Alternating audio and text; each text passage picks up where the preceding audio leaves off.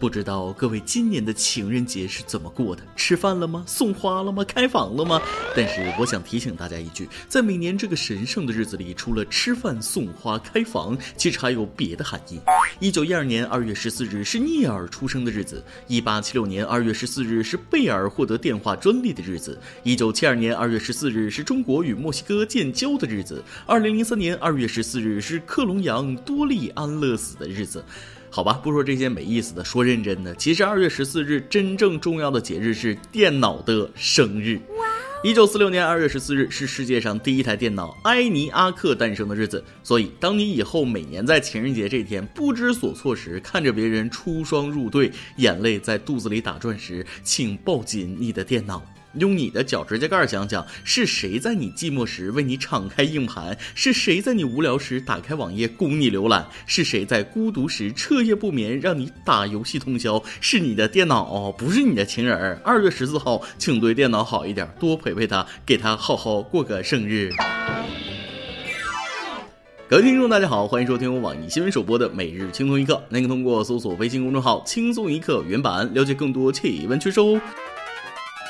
我是每年情人节都有人捧着花温柔地和我说“小心点，让一让”的主持人大波儿。你要问我情人节是怎么过的啊？两个字，略过。说实话，情人节什么的跟我是一点关系都没有。西方人的节日，我一个北方人过什么过啊？但是在这里还是要跟大家科普一下如何正确过情人节啊！你们的过法那都是不对的。这里就要说一下情人节的起源了。关于起源，至今说法不一。但有一条，我觉得还相对比较靠谱。据传说，公元三世纪，罗马帝国皇帝克劳迪乌斯二世在首都宣布废弃所有的婚姻承诺。当时是出于战争的考虑，废除婚姻可以使更多男人可以无所牵挂地走上战场。而一名名叫瓦伦丁的神父没有遵照这个旨意，而继续为相爱的年轻人举行教堂婚礼。事情被告发后，瓦伦丁神父先是被鞭打，最后在二月十四日这天被送上了绞架。被绞死。神父死后，罗马人民为了纪念他，就把神父去世的日子命名为圣瓦伦丁节，中文译为情人节。但纪念方式并不是送花、吃饭、开房，而是吃饺子，因为瓦伦丁神父是被绞死的，正好和饺子的“饺”同音。罗马群众在当天都会吃饺子纪念被绞死的神父。当时还有一句话流传了下来：“情人节吃饺子，来年生个胖小子。情人饺子包三样，耶稣给你找对象。”说完这些，不知道单身的朋友们心里能不能好受一点啊？也别觉得自己太悲催，又不是单身一天两天了，以后不也照样单身吗？人家两个浪漫的过，一个人我们就开心的过啊！人家两个人情人节快乐，咱们单身的呃天天快乐。虽然今年的情人节已经过去了，但有些关于情人节的事儿该说还是要说。今天咱们先要说的是情人节开房的那点事儿。据某订房 APP 数据，今年情人节酒店预订更火爆。十四日晚的酒店预订量同比增长约百分之三十，环比增长翻倍。男性预订比例由往年的五成左右增至七成，七零八零后占比均为百分之三十五。以往表现强势的九零后，今年竟意愿不强，占比仅百分之十三。四到五星级酒店最受欢迎，预订占比达百分之五十四。情侣酒店加景点套餐销售涨了五成，配有落地窗的房。房间最受欢迎，大床房等房型紧随其后。手机屏幕前的你喜欢搁哪开房呢？所以今天每日一问就来了，我想问问大家，这个情人节是怎么过的？收礼物了吗？说出来让我羡慕一下呗。开什么房？开房？我整天忙着生发、养发和暴富啊，哪有时间开房？再说了，外国节日才开房，咱中国节日那是开饭。既然这个西方节日来到了中国，过节就要按着咱们中国人的规矩来啊！别人都送金、送银、送花，我偏不。为了图个省事儿，顺便弘扬中国传统文化，于是我在楼下药店买了一袋金银花冲剂送给女朋友，特意选的最刺激的颗粒款，结果啊，到现在还跪着呢。友情提示：开房姿势千万条，安全防护第一条，防护不到位，他情人两行泪呀。说完了情人节，咱们再说几件搞笑的事儿，冲淡一下酸味儿。话说前几天，河南周口一男子酒驾遇查，为躲避交警处罚，男子弃车狂奔，交警紧随其后一路狂追，但没想到司机慌不择路，狗急跳墙，翻过去立马傻眼了，这是哪呀？咋这么多穿军装的呢？哎妈呀，武警大院儿！啊，班长班长，看三等功三等功翻进来了。不出所料，落地瞬间就被十几名武警包围并按倒在地。赶上来的交警也忍不住大笑：“哈哈，段子成真，我都不用动手。”酒驾司机翻墙逃跑被武警生擒，太感人了。爱转角遇见了谁？是否有爱情的美？不光是段子成真，游戏也成真了，还真是落地成盒。往哪儿跳不好，跳到一打十的武警堆里去了。正所谓千里送人头，礼轻情意重。建议交警叔叔给武警同志送一面见义勇为的锦旗，以资鼓励。Good。而那位酒驾的司机，快别嘚瑟了，你这智商也就待在拘留所里比较安全。然而，这位酒驾司机干的事儿还不算最厉害的啊，下面这位电信诈骗犯干的事儿，操作令人窒息，让他直接达到了职业巅峰。话说，美国有一名电话诈骗犯在行骗时选了个最不正确的目标，他把电话打到了前美国联邦调查局局长、中央情报局局长威廉·韦伯斯特家，张口就说他中大奖了，要交三十三万的税。别看这位前局长已经九十五岁高龄，可脑子一点也不糊涂，当即识破了骗子的骗术。被识破后，骗子竟威胁局长夫妇说要把他们的房子烧了，还要开枪打死他们。随后，这对无助的老夫妇一个电话打到了联邦调查局，将其逮捕。日前，这名诈骗犯被判处七十一个月监禁，在刑满后将被驱逐出境。诈骗未遂，判了五年多。你说你没事惹他干哈啊？工作之前那不会百度一下吗？还敢骗这老头？我看你是不知道英文的“死”字是怎么写呀？说到这儿，各位可能对这位名叫威廉·韦伯斯特的老爷子不太熟悉啊。可以这么说，如果韦伯斯特被骗了，我觉得才是新闻。简单给大家介绍一下他的人生履历，大家就明白我为什么这么说了。威廉·韦伯斯特生于1924年，在二战期间曾是海军军官，战后脱下军装，走上从政之路。他是美国历史上唯一一位既当过联邦调查局局长，又当过中央情报局局长的传奇人物。最厉害的就是洗刷了联邦调查局在水门事件中的丑闻。在职期间，瞒天过海，可以说是说谎的王者，骗子中的劳斯莱斯。所谓成功戏中取，富贵险中求。可能小伙刚开始以为是普通的大爷，谁想碰着祖师爷了？小骗子想骗老骗子，散兵游勇去跟正规军整，这不找死呢吗？啊，不过话说回来，老局长九十五岁还有这精神头，也真是不容易。我要是到了九十多岁，别说接电话，能不能认识电话，那都是一个问题呀。说到这儿，还得跟大家唠叨一句：平时要多注意身体健康。现在有些年轻人的生活方式让人很担心呢。并不是我危言耸听。世界卫生组织十二日发布数据称，目前全球有约十一亿十二岁到三十五岁的年轻人正面临无法逆转的听力损失风险。个人音频设备音量过大，例如用手机听音乐，是造成风险的重要原因。不知道大家有没有戴耳机听音乐的习惯啊？我就是上班下班不戴耳机听歌就浑身难受，听力早就不行了。不光如此，视力问题也相当严重，整天是手机不离手，听着歌玩着手机，别人跟我打招呼，我是既听不见又看不着，又聋又瞎，人送外号小龙虾。我觉着吧，这是耳机厂的阴谋。十年前耳机厂把咱们听力降下去，十年后耳机厂纷纷推出自家品牌的助听器，成功转型。现在老年人专用的是足力健啊，未来很有可能出耳力聪、眼力明，专门忽悠咱们这代人。说到这儿，不得不说说苹果手机了，库克又开始忽悠了。情人节当天，据苹果代工厂内部爆料称，因目前 iPhone 销售在华处境并不乐观，市场占有率已经降到第五，而前四名全是国产品牌。对此，有媒体透露，苹果将主要针对中国市场推出 iPhone XS 和 iPhone XS Max 新配色中国红，但苹果公司表示。新配色并不是中国红，而是为了声援艾滋慈善事业的艾滋红，以此提振两者销量。预计最快将在二月底前后直接上架，价格依旧是万元起起步。这就应了那句话：科技以换壳为本啊！我记得乔布斯时代，苹果是个科技公司，如今怎么变成了卖手机壳的了呢？小样，穿个马甲我就不认识你了，换个颜色我照样认识你。况且这个红色不太好看，要是降到六千多，这个红色那就好看了。呃，要是降到三千多，这就是世界上最美丽的颜色。要是降到一千多，我吹你一辈子。说白了，苹果还是没搞清楚自己为什么在中国销量大跌。现在不是颜色不颜色的问题了，是价格的问题。我们是差这个色吗？我们差的是那一万多块钱。要是还这么贵，那你把手机配成调色盘，那也照样它卖不动啊。如果你们非要秉承高价奢侈品原则，那么请再高一点，别打我们这些工薪阶层的主意。一万块钱哪行啊？衬不起苹果的品牌，那应该定价两万五一台啊，让有钱人多消费，我们看看就好。今天你来阿榜，跟天阿榜咱们上期问了，你家养过宠物吗？它都做了哪些让你难忘的事儿呢？微信网友 Maplely 说了，养过一只黑白猫，叫番茄。记得有一次他出去带回两只母猫回家，还把他碗里的粮食分出去，笑死我了。我还说他好风流，带媳妇儿一带就带了俩回来，养不起啊。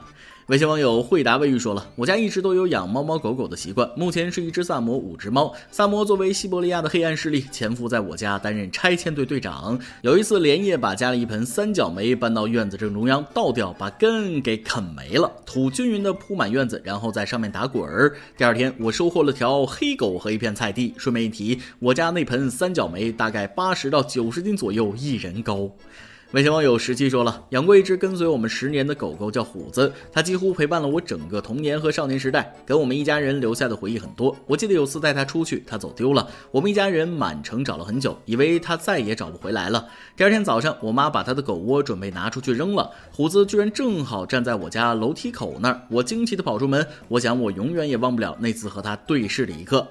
微信网友陈梦平说了：“我有一猫一狗，还有一个男朋友，人生赢家的我啊！我家狗狗从两个月养到现在两岁，性格真的跟我都好像，听话懂事，就像带了个小孩子。我觉得最幸福的就是我总是能知道你想做什么，想的什么，它也能明白我的情绪。不得不说，狗有时候特别通人性啊，比有些人都懂事有良心。你对它好，它也不会辜负你。要是以后还有机会遇到这样的狗狗，请善待它。”每日一问，咱们上面已经提到了，这个情人节你是怎么过的？收礼物了吗？说出来让我羡慕一下呗。再来一段。情人节当天，我下班归来，往出租屋走，在寒冷的小巷里，我看见一个大爷拄着拐杖，颤巍巍地走着，和我一样是那么的孤独无助，显得与这个充满鲜花美食的节日格格不入。然而，我比他大爷的处境要好得多，他那样的虚弱，随时都有摔倒的可能。这时，一个漂亮的女人过来搀扶他，慢慢往前走。啊，人间自有真情在，我也湿了眼眶。然后他们拐了个弯，进了一个粉红色的按摩。片，响起了姑娘银铃般的招呼声：“大爷，您又来啦！”这一刻，我酸了。爆料时间，一名微信女网友跟我吐槽了一件她的家事，故事有点长，请诸位静听。主持人，我最近很郁闷。事情是这样的，我弟和我弟妹是经人介绍认识的，然后他们自己谈恋爱，最后结婚。结婚前，我弟妹表现的温柔体贴又善解人意，每次到我爸妈那里，也让我爸妈觉得很温暖。我们把她也当做自家人一样。前年我弟妹怀孕了，我弟和家人商量年底结婚，因为刚刚建了房子，家里没有那么多钱，但想着别人家养女儿也不容易，我们家借钱也满足了弟妹的礼金要求，而且不要求任何嫁妆，给足了她面子，只希望她和我家人好好相处。可不知为什么，就在我弟妹结婚后的第二天，他就当着很多人的面很大声吼我妈，我们都以为是他刚来我家太紧张，或者言语不通会错了意才发火的，后来才知道是因为我妈让他别说不吉利的话，他才发火的。参加完他们的婚礼，我回自己。家过完年，我爸妈和我弟他们去广东。有一次，我弟妹微信跟我说，我妈晚上睡不好，让我劝我妈晚上少喝茶。我心里很感激，也很开心，有这么个好的弟妹。从那以后，我更加确信我弟妹是个一心为父母好的孝顺女孩。之后，我我每次给爸妈打电话，都是让他们让着我弟妹。我跟爸妈说，他有理，你们要听他的；没理，你们也包容一下他。家和才万事兴。我还跟我爸妈说，人家没吃我们一口饭，没喝我们一口水，你们要先对他好，他才会对你好。我就这样一遍一遍地劝自己爸妈多理解、多包容，潜移默化地让他们放弃自己的习惯，来习惯我弟妹的习惯。甚至我妈告诉我，弟妹经常吼她和我爸，我也让我妈理解我弟妹，说每个人都有心情不好的时候，儿女还有吼爸妈的时候，更何况儿媳。直到二零一八年底，我回娘家过年，才发现我错了。我亲眼看见我弟妹为了鸡毛蒜皮的小事，对我爸妈大吼大叫，拍桌子摔东西。初次见面那个温柔体贴、善解人意的人不见了，取而代之的是个机关算尽、喜怒无常且丝毫不顾长幼尊卑的恶女人。怎么婚前婚后变化这么大？我爸妈都五十多岁，靠着两三千的工资承担家里所有开销。我弟妹话语间还在怪我爸妈没有每个月给她钱花。我爸妈每天早上起来给我弟妹买菜，然后买回来再去上班。晚上十一点后回家还要给孙子洗拉了粑粑的衣裤，还经常被我弟妹骂。而远在他乡的我却经常在电话里劝他们忍让、包容、理解，也因此让我爸妈受尽了我弟妹的气。我弟弟也是受气，弟弟工作之余要帮着带小孩，洗衣服、做饭、泡奶粉，给我弟妹倒洗澡水、端洗脚水。还因一些小事被我弟妹狂骂。就说年初一我们和家人玩牌，我弟弟因为没按弟妹说的出牌，就被他拍着桌子骂。我妈好心劝架也被他骂，最后大家不欢而散。我弟妹发火的理由很简单，我的父母没按他的意愿做某件事，他就可能大发雷霆。在他看来，我的父母哪哪都有问题。有时候他跟我说是因为我父母的生活习惯对他们身体不好才发火的，但在我看来，他是打着关心父母的旗号来宣泄自己的坏脾气。我觉得父母的问题是因为我们看不惯才产生的，他们本可以无视是我们的看不惯，但由于我们出发点是好的，所以父母就努力改变自己，跟上我们的脚步。可能他们的速度是慢了点儿，但这不能成为晚辈骂长辈的理由，不是吗？在你认为父母哪哪不如你意的时候，有没有想过你在父母眼中也许并不完美，只是父母比我们更懂得包容。这样的婚姻我看着都心累。主持人，我该怎么做才能让父母不受那么多气呢？昨天看你说完这些，我眼都花了。不过也是越看越气。说句难听点的话，你这个弟妹就是个拿别人任意发泄自己情绪的垃圾呀！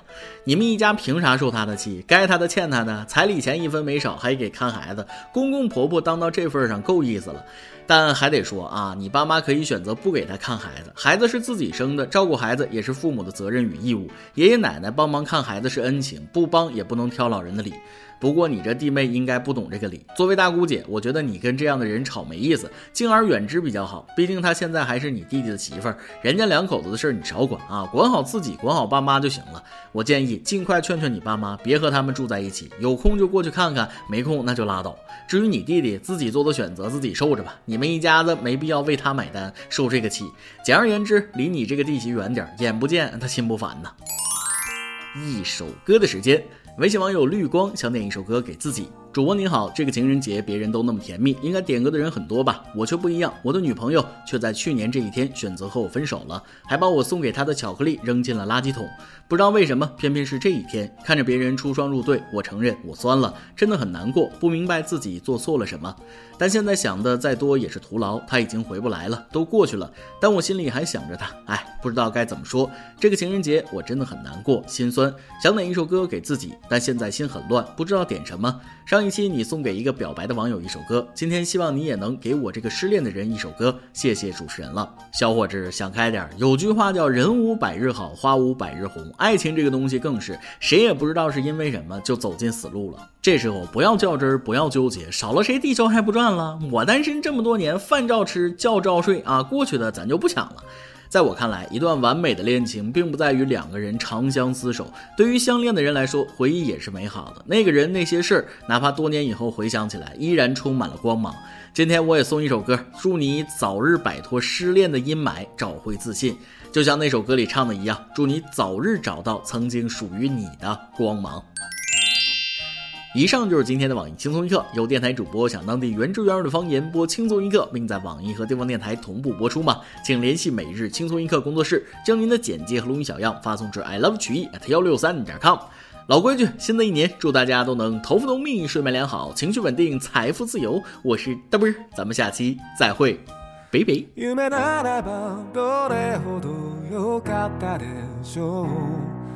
未だにあなたのことを夢に見る。忘れたものを取りに帰るように古びた思い出の誇りを払う戻らない幸せがあることを最後にあなたが教えてくれた。ずに隠してたくらいか